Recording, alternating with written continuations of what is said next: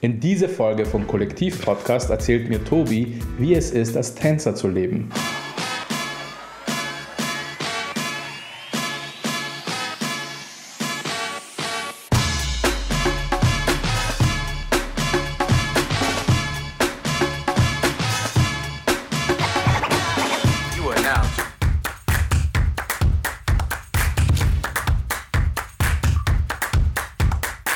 Hi Tobi, Hi, willkommen.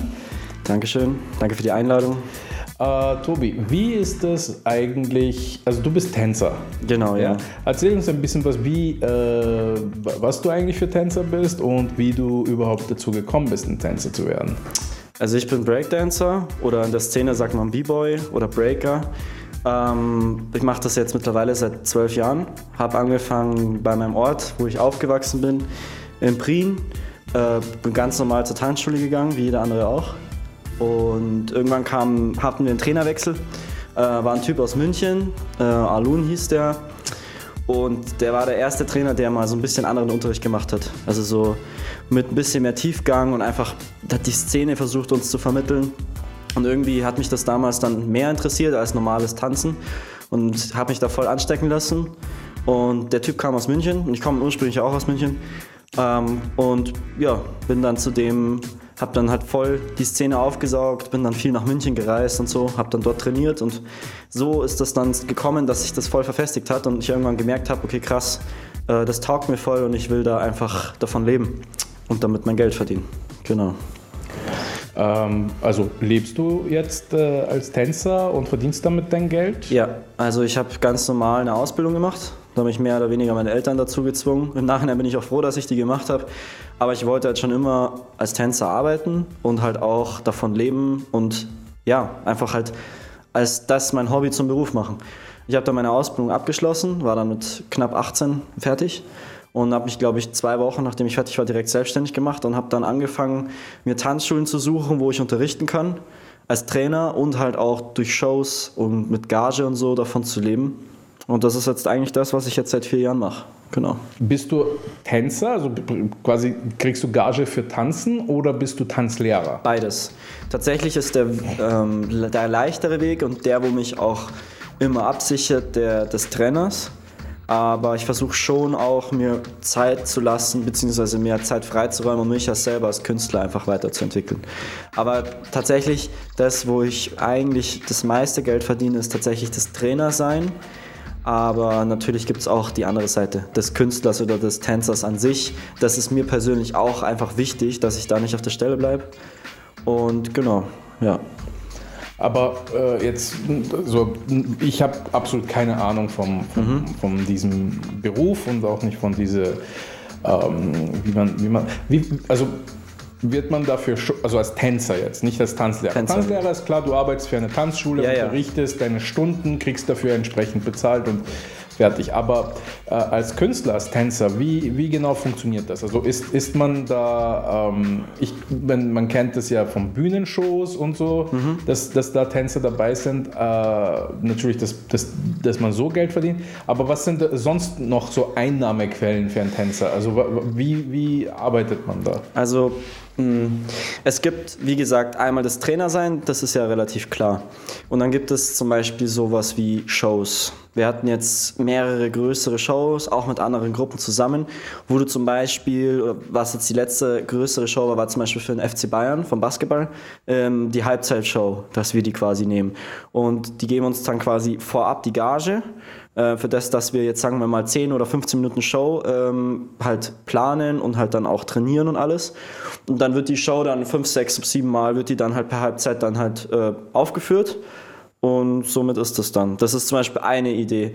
Eine andere Idee ist zum Beispiel, es werden ja regelmäßig so Tanzevents veranstaltet, wie Battles oder halt so Showcases und so. Und oft ist es der Fall, dass die zum Beispiel die Veranstalter da vor diesen Battles oder vor dieser Veranstaltung an sich zum Beispiel Workshops anbieten wollen, damit Leute, die mit der Szene jetzt noch gar nicht in Kontakt gekommen sind, das mal ausprobieren. Und dann buchen sie teilweise dann auch halt Tänze.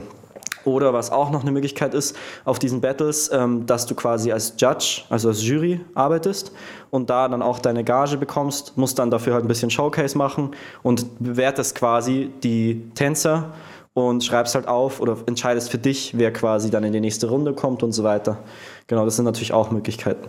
Aber jetzt so als, als Otto-Normalverbraucher das betrachtet, sind das alle sehr, also klingt jetzt nicht nach einem, nach einem sicheren Beruf, weil ich meine, wenn man auf der Bühne tanzt, okay, das geht einem dann doch noch ein, okay, du bist vielleicht bei einer Gruppe und äh, reist mit einem Musiker durch die Gegend und machst da äh, deine Shows, aber wenn du jetzt ähm, sagst zum Beispiel so für Auftritte bei Basketball und so, dass ich hätte zum Beispiel gar nicht dran gedacht, dass man zum Beispiel so Ja, ja. Das Ding ist, das ist ja auch einfach das, wo du, wie du schon sagst, also ein sicheres, eine sichere Einnahmequelle ist es auf gar keinen Fall. Es ist halt, muss halt immer mit viel Glück und so. Und du kannst wirklich als, nur als richtiger Tänzer, also ohne, sagen wir jetzt mal, den kompletten Unterrichtspart lässt du jetzt mal komplett weg, kannst du eigentlich nur überleben, wenn du halt einfach Connections hast. Oder du halt bekannt bist oder deine Gruppe bekannt ist. Weil wenn du jetzt, sage ich mal, ein krasser Tänzer bist, der gerne auch mal gebucht wird oder so, heißt es nicht, dass du damit davon leben kannst. Auf gar keinen Fall. Hier in Deutschland zum Beispiel haben wir eigentlich eine große bekannte Crew, die auch Breakdance macht. Das sind die Flying Steps aus Berlin. Und selbst die sind jetzt keine, die jetzt wirklich gut verdienen. Die haben zwar ihre Shows, die sie regelmäßig aufführen, aber es ist kein Beruf, wo man sagt, es ist, das ist sicher und du hast regelmäßig deine Einnahmen. Das ist nämlich auch der Grund, wieso ich halt mit diesem Tänzerleben alleine jetzt, glaube ich, nicht komplett überleben würde und deswegen halt auch nebenbei noch das mit dem Trainer halt mache. Weil es kann halt auch sein, jetzt gerade in der Pandemie habe ich es auch extrem gemerkt, ich hatte ja gar keine Aufträge, keine Auftritte, keine Workshops, kein gar nichts. Ich konnte teils ja nicht mal unterrichten. Ne? Und dann musst du halt auch erstmal gucken, wie du das dann machst. Ne? Kennst du jetzt Leute, die seit, weiß ich nicht, jetzt in ihre 30er sind, End-30er sind? Weil du bist ja jetzt, äh, wie alt bist du? 22 bin Du ich. bist erst 22. Also mit 22 äh, lässt sich so ein bohemisches Leben quasi vielleicht noch ein bisschen Ja, äh, ja. leichter leben. Aber kennst du auch Leute, die in ihre 30er sind und noch als Tänzer äh, arbeiten? Oder gibt es ein danach? Es, gibt es da einen Moment, wo man dann entscheidet, okay, ich habe das jetzt gemacht, was ich machen wollte, und jetzt gibt's die, geht es in die nächste, also macht man den nächsten Schritt in der Karriere.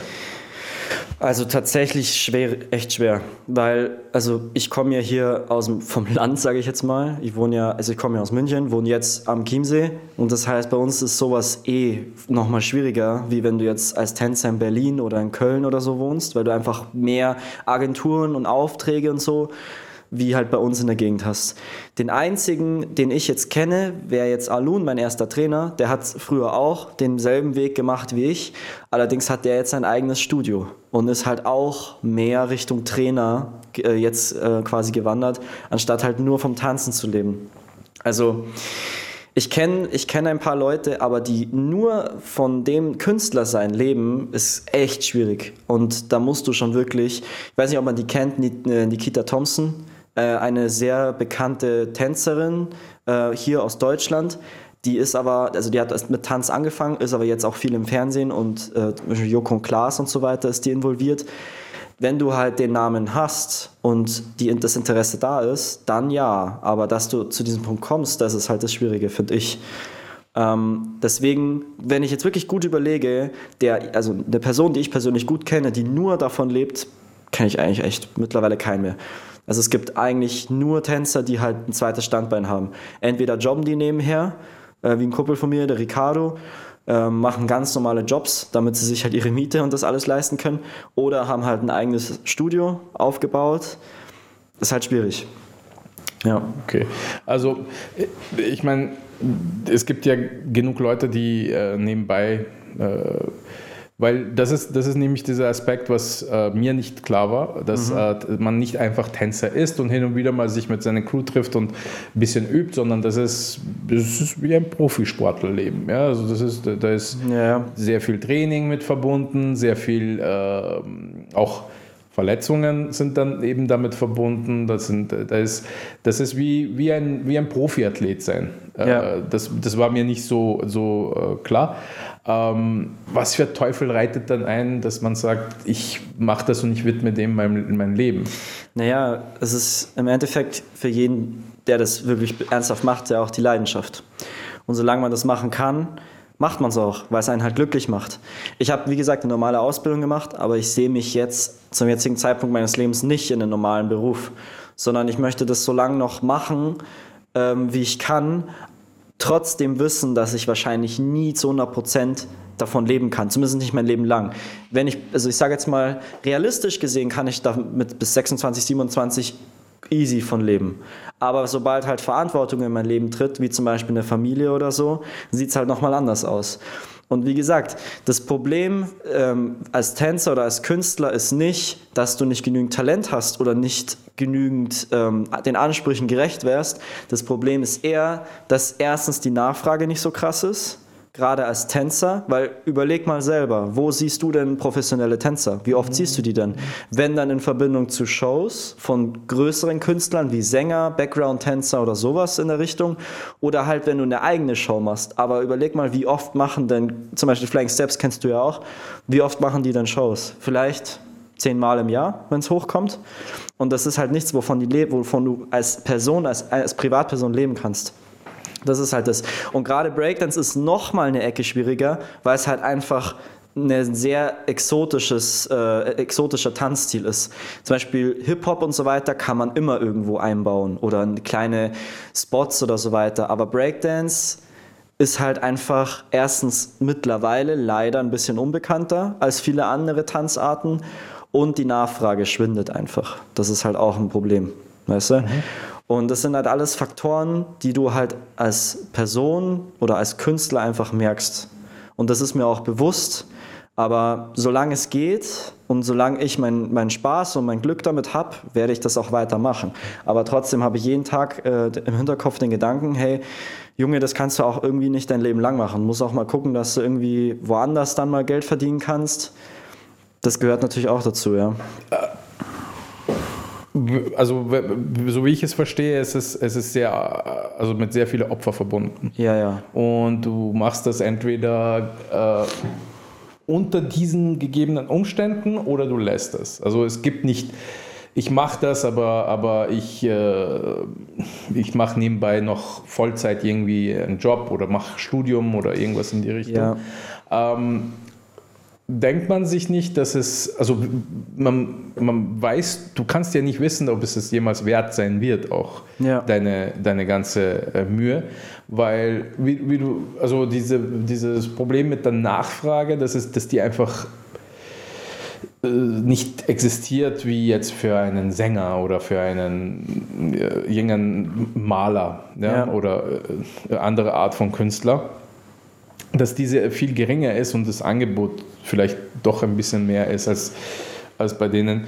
Gehst du jetzt in die Richtung, wo du sagst, okay, ich werde jetzt anfangen, mich beruflich in die in Trainerrichtung zu entwickeln und mir ein eigenes Studio aufbauen und wirklich ähm, langfristig planen, dass ich sage, okay, bis Ende 30 mache ich das auf jeden Fall? Oder willst du eher in die Richtung gehen, dass du sagst, ich mache mir einen Zeitpunkt aus, wo ich sage, okay, bis dahin mache ich das noch und dann, weil, also um, mit dem Wissen, dass das hier wird, nicht ewig gehen wird und gehen kann. Was mhm. ist, äh, weil ich kenne das aus der, äh, von Kampfsportlern, weil mhm. ich, ich äh, kenne viele Kampfsportler, die professionell oder semiprofessionell kämpfen und bei denen ist es auch so, dass die wissen, es gibt einen Zeitpunkt, also es gibt ein sehr enges Zeitfenster, den ich nutzen kann, um erfolgreich zu werden, wenn ich das tatsächlich beruflich machen will. Und wenn ich das verpasse, dann muss ich wirklich einen anderen Ding, ja. einen anderen äh, Lebensding-Inhalt suchen. Ja. Ähm, trainieren kann man immer, aber dass man sagt, okay, man wird damit wirklich professionell seinen Lebensunterhalt verdienen, wird dann mhm. quasi sehr, sehr schwierig. Also ich glaube, das kommt darauf an, was man für ein Typ Mensch an, an sich ist. Ähm, und ich bin, glaube ich, eher jemand, der sehr realistisch denkt und auch sich viele Plan Bs macht. Also ich weiß, dass ich damit mein Geld verdienen kann, aber ich weiß auch, dass ich viel, viel, viel Glück brauche, um wirklich auch auf lange Zeit davon, davon leben zu können. Und so wie ich die Szene bei uns hier in gerade in Deutschland sehe, sehe ich es sehr schwierig, als Künstler zu, zu arbeiten und davon zu leben. Zumindest im Bereich Tanz und im Breakdance nochmal dreimal schlechter als normaler Tänzer oder Bühnentänzer. Ähm, ich glaube, dass man nicht überleben kann, ohne dass du die richtigen Kontakte hast. Ähm, egal wie gut du bist. Also ich glaube, dass der beste Tänzer nicht davon leben kann, wenn er nicht die richtigen Leute kennt. Ähm, deswegen bin ich realistisch und denke mir, ich habe noch Zeit, um mich auf alles, was kommt, einzulassen. Aber ich weiß auch, dass der Punkt kommen wird, wo ich mir einen Plan B machen muss, um einfach auch für die Zukunft abgesichert zu sein. Ähm, weil ich sehe es einfach als utopisch an, gerade als einzelne Person, nur als einzelne Person, als, wie sagt man, wirklich als einzelner Tänzer ohne Gruppe. Äh, Das ist also eine Art Einzelkämpfer. Quasi. ja, genau, dass man davon einfach überlebt. Also auf lange Sicht. Weil ich werde mit 50 nicht mehr mich auf den Kopf drehen oder meine ganze Sache machen. Und ich kenne halt genügend Tänzer, die halt einfach ihr Business hatten und dann irgendwann nur noch Trainer. Und Aber kann man, kann man auch un, also sagen wir mal ein bisschen später Alter noch Trainer bleiben? Das kann ja, Ja. auch nicht ewig gehen. nicht in dem Bereich, in dem ich tanze. Deswegen Also als, als, als, als Breakdancer, ja. Als Breakdancer ist es schwierig, weil ähm, mein Trainer ist jetzt, boah, ich glaube, der ist jetzt 43. Der ist noch richtig fit, muss man echt sagen. Er ist echt fit. Aber der unterrichtet auch nicht mehr so viel wie früher. Und wenn du dir das Level anguckst, ähm, heutzutage ist ja Breakdance eigentlich mehr Akrobatik und Leistungssport als Tanz an sich. Was man jetzt, also 20, 2023 wird Breakdance olympisch und ich glaube, ab da wird es sowieso komplett, es, komplett explodieren, weil du siehst jetzt schon sechsjährige Kinder, die sich eine Minute auf, auf eine Hand drehen und so. Das war halt zu der Zeit, wo Breakdance noch richtig Breakdance war, was anderes. Da war das halt krass und heutzutage ist es halt normal. So. Also wird das, wird das olympisch äh, als Sportart? Ja. Aber wird das äh, als fixer Bestandteil bleiben oder ist das so eine Sportart, die dann für ein Jahr dazukommt Das- und dann wieder geht? das weiß ich weil, tatsächlich Weil das gar nicht. gibt's, das gibt es auch. Ja. Beim, beim, Olymp beim Olympia gibt es Sportarten, die für ein Jahr oder Mhm. zum Beispiel jetzt für Japan haben sie Karate dazu genommen. Mhm. Für, für äh, also Kumite, also Kampf, äh, Mhm. wirklich Zweikampf und äh, auch äh, Formen. Und äh, das ist. Äh, ähm, das ist ab beim nächsten Olympia Mhm. dann nicht dabei. Und es gibt immer wieder so. Äh, das weiß ich nicht. Ähm, aber ich kann mir fast vorstellen, dass das mal einmalig ist. Aber trotzdem, glaube ich, ist es halt, es, allein dieses eine Jahr reicht schon aus, weil du siehst halt, wie die Tänzer sich darauf vorbereiten und was da teilweise für ein Level herrscht.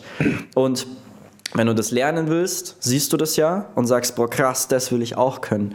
Aber wenn du jetzt mal 60, 60 bist, oder wirklich 60 ist schon sehr alt als Trainer, muss man echt sagen, dann kannst du es nicht mehr machen, Mann. Wie denn? Weißt du, mit 60 machst du das nicht mehr, was die kompletten Top-Sportler machen. Da kannst du denen vielleicht die Basics zeigen und gut ist, aber es gibt halt einfach genügend Leute, denen ist das dann halt zu langweilig. So, und deswegen steigen halt viele Breaker dann zum Beispiel auf so Oldschool-Funk-Styles um, wie zum Beispiel Locking, Popping und solche Sachen, weil das halt einfach für den Körper besser ist, also mit dem Alter, weil es nicht mehr so viel Belastung einfach ist und du kannst es halt gut unterrichten, weißt du? Und es kommt halt so ein bisschen aus derselben Hip-Hop-Family, so an sich. Deswegen, das ist halt das, ja.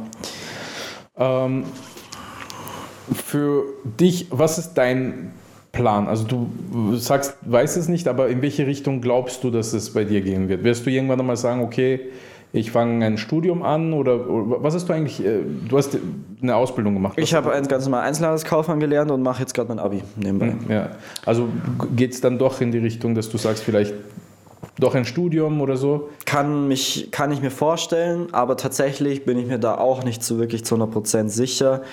Weil bis jetzt, jegliche Pläne, die ich im Leben hatte, sind eh komplett anders verlaufen, wie ich es mir vorgestellt habe. Ich hatte eigentlich, also ich, ich, ich wollte das immer, selbstständig sein und davon leben und so, aber ich habe nie gedacht, dass das erstens funktioniert. Und im Nachhinein, wie es dazu gekommen ist, absolut utopisch und wirklich eine Aktion, über die ich sehr wenig nachgedacht habe, sondern ich habe es einfach probiert ähm, und viel Glück hatte, dass ich äh, Gott sei Dank die richtigen Leute kennengelernt habe, wo es dann auch funktioniert hat ähm, und auch damit mein Geld verdient habe. Ähm, wo, ja, muss ich auch sagen, da hatte ich schon einiges an, an Hilfe. Ähm, aber was mein Plan für die Zukunft ist, also ich will auf jeden Fall mein, meine Leidenschaft weiterhin, äh, weiterhin vervollständigen und damit halt mein Geld verdienen. Ähm, und auch gucken, dass ich mich als Künstler weiterentwickle und halt schaue, so viel Aufmerksamkeit zu bekommen, wie es halt irgendwie nur geht.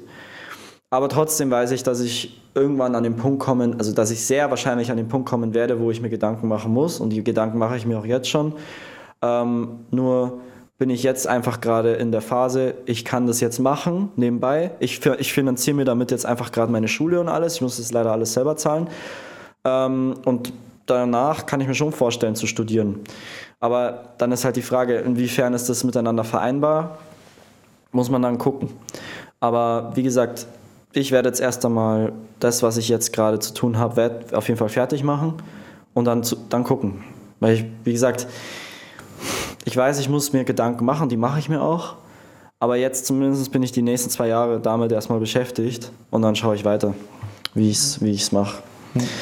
Ähm, also man redet ja immer von der brotlosen Kunst. Ja? Äh, Ja. Also da ist, da, da ist ja richtig kein Brot drin. Ja, das stimmt. Ähm, rein vom, ähm, vom körperlichen her, hast du eine Trainingsroutine, die du immer befolgst oder ist das einfach nur das Tanzen an sich, äh, der dich, äh, also da, mir geht es jetzt nicht um, um, um jetzt Technik oder irgendwie neue Moves lernen und so, Ja. sondern äh, mir geht es tatsächlich um, um, um, um, um, wie hältst du dich fit? Ich meine, du bist noch, du bist ja sehr jung, Ja. 22 ist jetzt nicht äh, ein Alter, wo man jetzt großartig, aber ich meine, wir kennen ja Onur und andere Breakdancer, die ich äh, in meinem Leben kennengelernt habe, die sind auch relativ jung irgendwie äh, auch, also die sind immer bedacht gewesen auf ihrem Fitness, weil um, um eben tanzen zu können und, und äh, ja. mithalten zu können. Äh, wie hältst du dich fit? Ähm, tatsächlich durch meine eigenen Unterrichtsstunden, das hilft mir schon sehr viel, weil ich halt mittlerweile auch Schüler habe, die schon auf einem guten Level sind. Und gerade in so Thema Fitness kann man die schon gut fordern und das hilft mir schon auch. Aber ähm, zusätzlich von den Unterrichtssachen gehe ich regelmäßig laufen, ähm, weil mir das einfach für die Ausdauer, das für die Ausdauer einfach unglaublich wichtig ist. Und ich dehne mich eigentlich jeden Tag. Also ich dehne mich jeden Tag, ich gehe jeden zweiten Tag laufen. Ähm, ich gehe eigentlich immer mindestens eineinhalb Stunden früher in die Tanzschule, als ich müsste, um einfach schon mal so ein bisschen warm zu werden und zu gucken. Und meistens bleibe ich dann auch noch länger. Also der Tag bei mir sieht eigentlich immer so aus, dass ich halt früher komme, meine Stunden vorbereite, meinen Unterricht dann mache, wo ich dann selber auch schon relativ Gas gebe und dann bestimmt ein bis zwei Stunden länger bleibe, um zu trainieren. Und ich habe natürlich Gott sei Dank noch zwei Tage die Woche, wo ich nichts mache, also wo ich keinen Unterricht habe, wo einer davon auch einfach nur reiner Trainingstag für mich selber ist, mit anderen Tänzern. Genau. Aber äh, weil wir vorhin darüber geredet haben, äh, du, du hast äh, vor kurzem ein Hüft-OP gehabt? Ja, zwei. Zwei Hüft-OP. Äh, gleiche Hüfte? Beide- oder beide Seiten, Hüften? beide Seiten. Was genau ist gemacht worden? Ähm, Und, und, und war das wegen, wegen Tanzen? Auch, also das, der, mein Knochen, also das kann man sich so vorstellen, der Hüftknochen liegt, also da liegt eine Pfanne oben drüber, dieser Knochen. Und wenn man zum Beispiel die Knie anhebt, rutscht diese Pfanne äh, in das Hüftgelenk. So, und da muss eine Taille sein, damit das nicht aneckt und quasi Arthrose entsteht zum Beispiel. Bei mir ist diese Taille nicht genügend ausgeprägt gewesen, deswegen musste man die quasi künstlich in den Knochen reinfräsen. Was, was nicht schlimm ist. Also viele Menschen haben das, aber da ich so viel Sport mache, ähm, reizt das den Knochen unglaublich aus und kann dann zum Beispiel, also ich hatte schon einen leichten Knorpelschaden jetzt an beiden Seiten und hätte man das halt nicht behandelt, auf lange Sicht hätte ich halt dann Arthrose gehabt und hätte dann voll die Hüftprobleme mit 27, 28. So, deswegen musste man das behandeln. Ähm, und ja, bin dann auch gut ein, also die erste Hüft-OP hatte ich letztes Jahr im, vorletztes Jahr im August und die letzte ähm, im März. Und dann bin ich jeweils schon drei Monate, vier Monate ausgefallen. Ja, musste dann alles wieder von vorne aufbauen und so. Ja, und gerade Muskeln und so weiter, ist halt alles, was unglaublich schnell weggeht. Ja. Also äh, im Grunde hat man dann diese, diese Taille rausgefräst bei, Genau, bei dir. in den Knochen rein quasi. Und äh, hast du dann äh, Reha machen müssen oder hast du dich, äh, hast du es selber gemacht oder hast du wirklich... äh, Nee, ich hatte eigentlich nur Physio. Also ich bin, ich bin, ich glaube, sechs Wochen sollte ich auf Krücken sein. War ich aber nicht. Ich glaube, ich habe das drei oder vier Wochen. Danach habe ich schon angefangen, langsam zu probieren und so. Und dann war ich regelmäßig in der ähm, Physio. Ja, und dann, ich glaube, bestimmt zwei Monate hat es schon gedauert, bis ich dann mal wieder langsam anfangen konnte. Ich hatte dann immer Übungen gemacht und so, um den Muskel wieder aufzubauen. Also hat schon gedauert, auf dasselbe Level wieder zurückgekommen, äh, zurückzukommen auf jeden Fall. Ja. Und bist, bist du jetzt deiner, deinem Gefühl nach, bist du schon auf diesem Level, den du vorher Schon, schon, aber ich merke, dass die Hüft-OP gar nicht so toll war, weil ich tatsächlich bisschen, fast ein bisschen mehr Probleme habe wie davor mittlerweile. Also ich weiß nicht, das war jetzt auch erst vor kurzem so eine Sache. Also ich hatte jetzt ein MRT, weil ich immer so Schmerzen hatte, die kannte ich auch schon vor der OP, aber die sind auf beiden Seiten jetzt. Und das war eigentlich vorher nie der Fall. Und deswegen schaue ich jetzt da gerade, was da eigentlich los ist. Ähm, ja.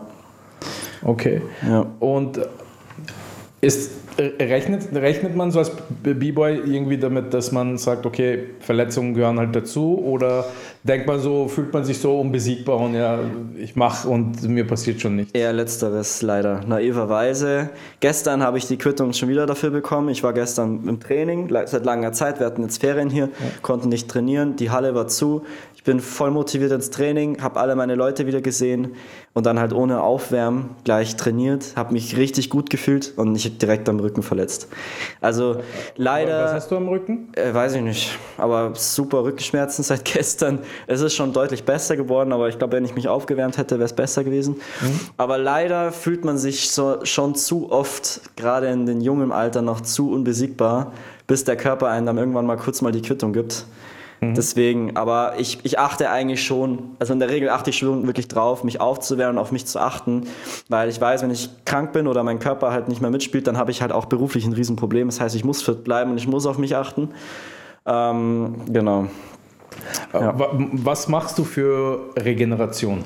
Äh, machst du etwas, Sauna oder irgendwie in die Richtung etwas oder nur das reine Stretchen oder was ist dein, dein Plan, also deine Routine, wenn du, wenn du sagst, okay, ich habe jetzt äh, ein paar Tage hart trainiert und ich fühle jetzt ein paar Versteifungen und ein Muskelkater und da fühlt sich etwas nicht so ganz richtig an. Gibt es äh, eine Routine, die du befolgst? Also ich gehe echt oft in die Therme. Das geht, das tut mir echt gut. Ähm, und Massage. Das habe ich von meinem Trainer. Wie gesagt, der ist jetzt auch schon 42 und er geht jede Woche zur Massage. Und ich habe das jetzt auch ein paar Mal ausprobiert und es, es hilft schon echt. Also ich habe immer einen Tag komplett Rest Day in der Woche, wo ich gar nichts mache. Das ist meistens sonntags. Und ich schaue schon, dass ich äh, dann irgendwie in die Therme gehe oder auch bei uns in der Gegend gibt es eine Sauna mit meinen Freunden oder so. Weil das, man braucht das, wirklich. Also es gibt, ich mache jetzt nicht jeden Tag Vollgas, das würde auch nicht funktionieren auf lange Sicht. Ähm, aber gerade, ähm, dass man einen Tag hat, wo man wirklich chillen kann und dehnen und so, also dehnen hilft echt mir persönlich extremst viel. Sauna oder Also, Schwimmen. Ist es einfach nur Dehnen oder machst du irgendwie Yoga oder irgendwas in die Richtung? Ich dehne mich. Also tatsächlich so, ähm, so ein Mix aus beiden. So ein bisschen mit Yoga vermischt. Oft ist es dann so, dass ich abends mir Netflix reinhau und dann dehne ich mich eine Dreiviertelstunde, halbe Dreiviertelstunde und dann mache dann meine Übungen und merke, dass mir das auch oder meinem Körper auch gut tut. Genau. Ja. Und äh, hast du mal, weil, weil ich es gern mache und ich, ich finde, das sehr hilfreich ist, zum Beispiel ähm, äh, Eisbaden. Äh, Ja, ähm, habe ich schon öfter jetzt gehört, habe ich tatsächlich auch noch nie ausprobiert. Ja, also das, das also hilft mir sehr, Ja, sehr echt? viel äh, Okay. für äh, so besonders wenn man so so diesen am Rücken irgendwo ein bisschen verspannt ist, aber es durch Massage oder durch, durch äh, Roller oder so nicht rausbekommt. Und aus irgendeinem Grund nach dem Eisbad entspannt sich das, der Körper einfach so, weil wahrscheinlich durch die erhöhte Durchblutung, dass das dann, Ja. dass das dann alles ein bisschen auflockert zumindest. Ja. Ähm, was ist mit Ernährung? Ist das ein, also achtest du darauf extra, dass du, weil ich meine, Gewicht an sich spielt jetzt für dich in Premier ja keine Rolle, aber äh, hältst, versuchst du dich so zu ernähren, dass du sagst, wie ein, wie ein Profiathlet, weil im Endeffekt bist du ja das. Ja, schon. Mm, Ich versuche schon auf meine Ernährung zu achten, das tue ich auch. Aber ich glaube, gerade weil ich noch so jung bin, würde es Bereiche geben, wo ich es noch ein bisschen besser machen könnte. Also ich glaube schon, jetzt im Vergleich mal zu meinem Freundeskreis bin ich schon jemand, der schon, das, schon darauf achtet und auch guckt, dass ähm, ich Sachen esse, die mir auch gut tun und die mir auch helfen. Aber ich glaube, also im Vergleich zu den Profiathleten, die wirklich alles durchplanen. So krass ist es bei mir jetzt nicht. Also ich gehe auch mal irgendwie zum Mackie oder so, wenn es mal sein muss oder ich schaue schon drauf, aber so richtig ultra straight wie jetzt ein Profiathlet, das ist jetzt bei mir noch nicht der Fall tatsächlich. Ja. Und äh, Nahrungsergänzung, spielt das eine Rolle? Ja, Also keine Ahnung, Vitamine oder Show, also ich ähm, vorm Training, ich habe immer so einen, ich weiß nicht, ich sagte Ringana was, wahrscheinlich nicht, ne? Was? Ringana. Nein. Die machen so Sportergänzungsmittel, ist eine österreichische Firma und die haben so ein, wie, wie so ein Pulver. Das mischt du dir in dein Getränk und das nehme ich immer mit zum Training. Ähm, Was ist da drin? Magnesium, Vitamine. Weil gerade bei mir ist Magnesium so ein Ding, weil ich echt oft Krämpfe kriege nach dem Training. Deswegen muss ich immer schauen, dass ich viel Magnesium esse und trinke. Ähm, ja, das. Ja, und dann halt an sich mal einfach ein bisschen gesünder mal gucken. Wenn ich zum Beispiel jetzt, ein, wo ich weiß, ich habe ja, ich habe ja meistens die gleiche Woche, wann ich was mache. Und dann weiß ich, an den und dem Tag achte ich dann mehr drauf und an den und den Tag vielleicht ein bisschen weniger, was ich mache und was ich esse. was, äh, also nimmst du sowas wie Proteinpulver oder irgendwelche, also äh, ich meine, achten auf die Ernährung ist ja äh, ist äh, generell auch eine Sache, wo man äh, Ja. wo es Levels gibt, ja. Also manche Leute sind halt so, die essen einfach alles und ist egal und manche Leute sind da sehr präzise und schauen. Ähm, äh, also außer dieses Magnesium nimmst du irgendwelche zusätzliche Nee, Vitamine tatsächlich nicht. oder? Nee, also wie gesagt, ich, ich esse gesund, ich achte da schon drauf, aber so Ergänzungsmittel bei mir tatsächlich gar nicht. Ja. Ja. Jetzt mal ganz dumme Frage, weil, weil diese Profiathleten-Aspekt vom, vom äh, Tanzen war, ist mir jetzt gerade so ein bisschen richtig bewusst geworden. Wie, inwiefern gibt es sowas wie Doping beim Tanzen? Gibt es sowas? Ist das ein Thema? Ähm, also ich schätze, dass es das auf jeden Fall gibt. Aber tatsächlich wird es nicht so arg kontrolliert, denke ich. Also zum Beispiel beim, bei Olympia äh, oder sowas. So, das ist ja das. So eine riesen Reichweite hat der Sport halt nicht. Hatte schon, gibt, hat auch immer noch eine große Reichweite. Es gibt zig Sachen, die da äh, echt mit einstellen, gerade wie Red Bull, die sponsern auch ziemlich viel beim, beim Tanz oder beim Breakdance an sich. Aber also ich kann mir das auf jeden Fall vorstellen, dass es das, dass es das gibt, auch zu häufig. Aber puh, ich glaube einfach, dass da nicht so krass drauf geachtet wird wie bei anderen Sportarten. Weil ich mir, äh, wenn ich mir denke, zum Beispiel, weil du jetzt gerade Red Bull gesagt hast, Red Bull ins- sponsert ja sehr viele Athleten. Ja. Und das sind meistens aus Nischensportarten wie eben Genau. äh, Tanzen, eben Breakdance ist ein Thema oder äh, Leute, die Parkour laufen und solche Sachen. Und da denkt man sich ja, ich meine, deren, deren Lebensinhalt ist das, ja, das ist deren Ja. Karriere, das ist, wenn das, wenn das nicht mehr funktioniert, sind, äh, müssen die, keine Ahnung, beim Aldi an der Kasse arbeiten, ne? Ja. Und dann müssten, also da gibt es, soweit ich kenne jetzt die Sportwelt gut genug, dass ich weiß, dass es da genug so Charaktere gibt, die dann herkommen mit ihren Mittelchen und Pulverchen und sagen, ja, das wird Ja, dir helfen. safe. Lass dich halt nicht erwischen. Ja, kann ich mir gut vorstellen, dass es das da auch gibt. Also gerade dieses Breaking ist ja, kommt ja aus dem Urbanen und aus dieser Hip-Hop-Kultur. Und gerade zum Beispiel, wenn du auf so eine Jam kommst mit so einem Battle, das ist fast schon normal, dass die Leute, also die Tänzer draußen stehen und einmal kiffen und so, weil die das dann besser fühlen oder weiß ich nicht. Also ich, das glaube ich wird keine Seltenheit sein, dass das Leute ähm, schon benutzen. Ja. Hm. Aber jetzt äh, Drogen an sich oder ähm, meinst du so tatsächlich leistungssteigernde Mittel? Mhm. Also ich denke mal, da würden eher Amphetamine zum Beispiel Ja, ja. Äh, mehr bringen, weil wenn ich mir jetzt vorstelle, so bei so einem Battle, wo du fünf, sechs Mal hintereinander tanzt Ja. oder wirklich lange Sessions, so Dreier-Sessions oder so, also wenn man dreimal quasi miteinander battelt, äh, dass das sehr viel Kraft kostet und dass, dass da eher, eher in die Richtung äh, Sach, also die besser wirken Mhm. und, und dir das mehr Wirkung hat. Wie gesagt, ich kann nicht unglaublich viel dazu sagen, weil ich immer Distanz von solchen Sachen genommen habe. Und ähm, deswegen habe ich auch tatsächlich nie viel davon mitbekommen. Vielleicht liegt das auch daran. Vielleicht, vielleicht solltest Achso. Ja, ich hatte, ich habe ich hab da einfach zu viel Respekt. Und Äh. das, das war immer ein Thema, das mich nicht interessiert hat, Ja. weil ich es einfach äh, nicht brauche und nicht will. Vielleicht habe ich deswegen noch nicht so den, den intensiven Einblick wie du. ich habe auch ich, Ich ich habe definitiv keinen intensiven Einblick. Nur wenn ich mir denke, wenn, immer wenn es Sport gibt, und also immer wenn es etwas ist, wo es um eine sportliche Leistung gibt, die gleichzeitig aber mit Geld verbunden ist. Ja? Äh, Und vor allem in so einem Bereich, wo sehr wenig Brot und sehr viele Leute gibt, Ja. dass da Leute immer wieder versuchen werden äh, zu schummeln. Ja? Safe. Auch wenn du dir das Level halt anguckst, wie sich, das, wie sich der Sport die letzten zehn Jahre entwickelt hat, das ist krank. Da gibt es teils Sachen oder Künstler, Tänzer, das, das, ist, das sind Sachen, wo du dir denkst, wie geht das denn? Es gibt immer eine, einen, der noch krasser ist. Und das hat sich so gesteigert. Und das ist auch genau das, was ich gemeint habe mit Olympia. Wenn das jetzt, ich glaube, Olympia wird viel in der Szene verändern. Weil Olympia hat dann volle Aufmerksamkeit auf das momentane Level. Und das momentane Level ist Wahnsinn. Wirklich, das ist ein Level, wo du jetzt als guter Tänzer oder als, auch als Profitänzer teils nicht mithalten kannst.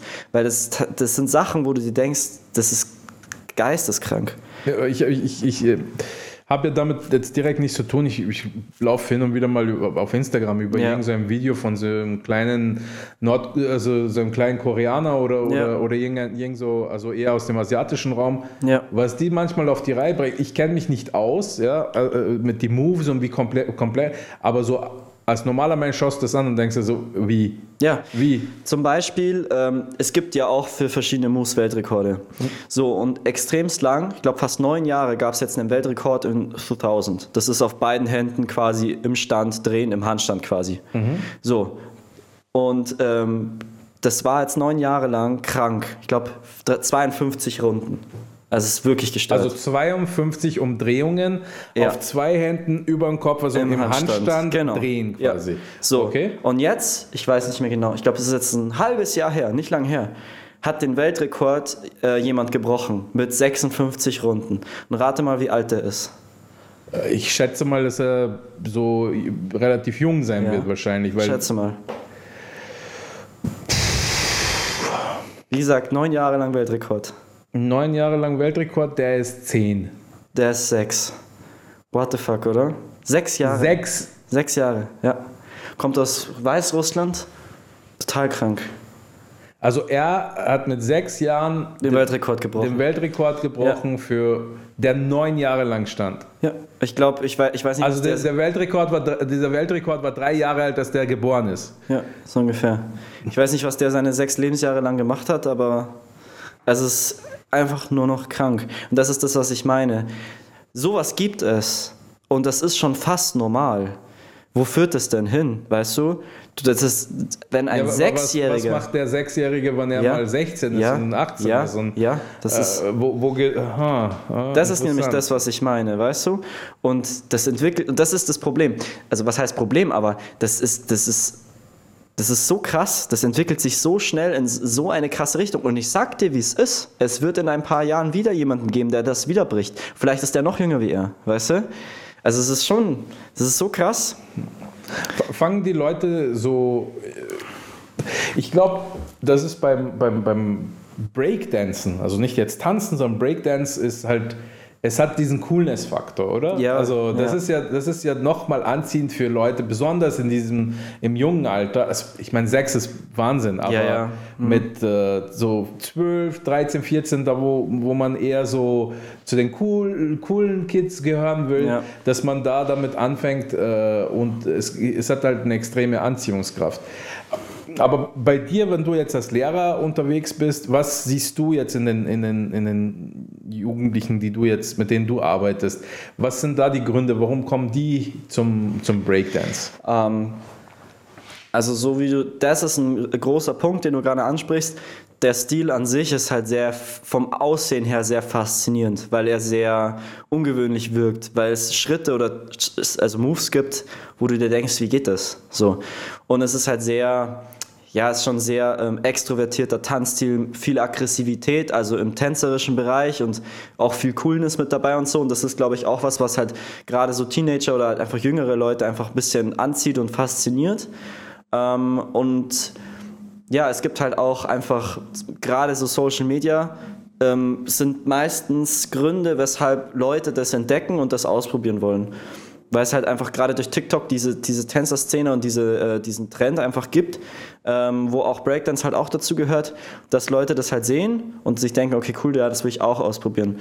Früher war es halt so, oder zumindest so war es bei mir, ähm, die haben damals auf der Straße trainiert und ich habe das gesehen und dachte mir, boah, Alter, wie geht das denn, Alter? Ich will das unbedingt lernen. Und ich wusste, ohne was es ist, okay, krass, das, das ist Breakdance. So. Ich glaube, jeder, jedes Kind oder jeder, jeder Typ, der diesen Stil sieht, weiß sofort, was es ist, obwohl er... Ich glaube, man muss nicht mal wissen, äh, dass es Breakdance ist und ich glaube, es, es ist auch, also jetzt als Nicht-Tänzer, Ja, ja, ja. kann ich sagen, dass es ist ja auch völlig egal, ob man überhaupt weiß, was Tanzen ist, ja. Ja, safe, Aber wenn man, wenn man das sieht, einfach wie, wie die Körperbeherrschung und die, die, die Bewegungsbeherrschung am Körper an sich ist, da, da Ja. ist man sofort so, wow, wie macht man das? Ja? Genau, ja. Also die Akrobatik, aber Breakdance hat dann nochmal etwas, etwas, etwas sehr, äh, eine, eine, eine so Stärke. Also zum Beispiel, wenn du jetzt Mhm. äh,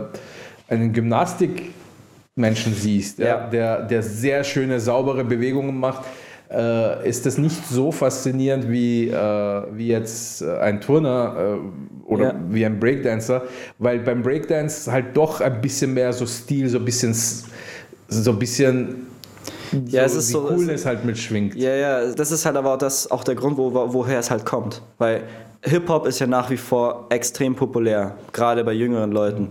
Egal, ob es Rap ist und da kommt es halt her. Und du merkst es dem Stil halt an, dieses bisschen so, dieses dreckige, so ein bisschen Schleifen und so, dieses einfach ist auch maskulin in vielen Sachen, wobei es auch krasse Break, also Breakerinnen gibt.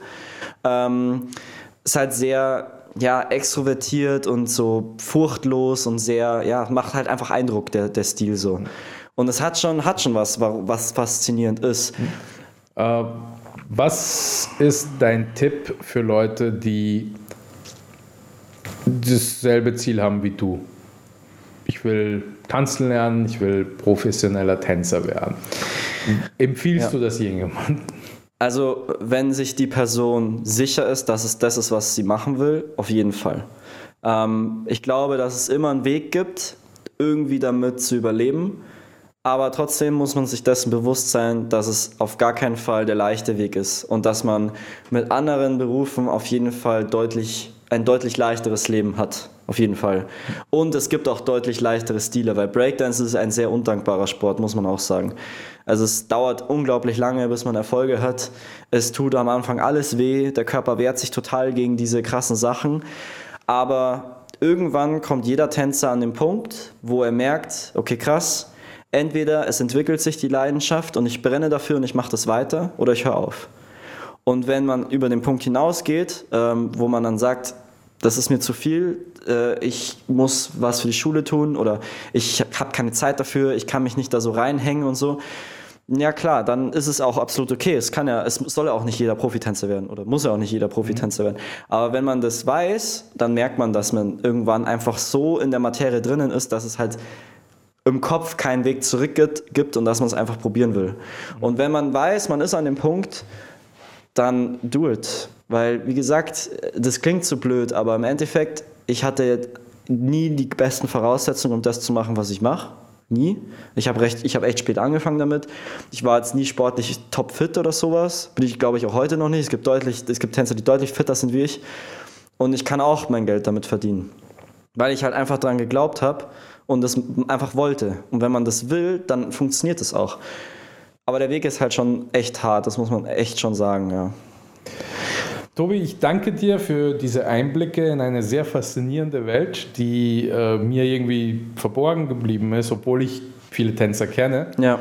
und äh, auf auch sehr ehrliche äh, äh Aussagen, die du da getroffen hast, weil ich glaube, äh, für deine 22 Jahre bist du schon sehr reif und äh, verstehst ganz genau, worauf du dich da eingelassen hast und hast da hast, hast alles ganz gut im Griff. Ja. Ich, also ich war bei, mit 22 definitiv nicht so, nicht so, nicht so selbstreflektiert wie du.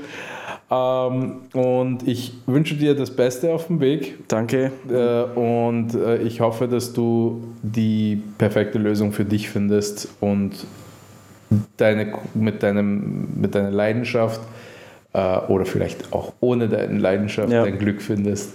Danke, danke. Kann ich nur zurückgeben. Ich bedanke mich fürs Zuhören und auf Wiedersehen.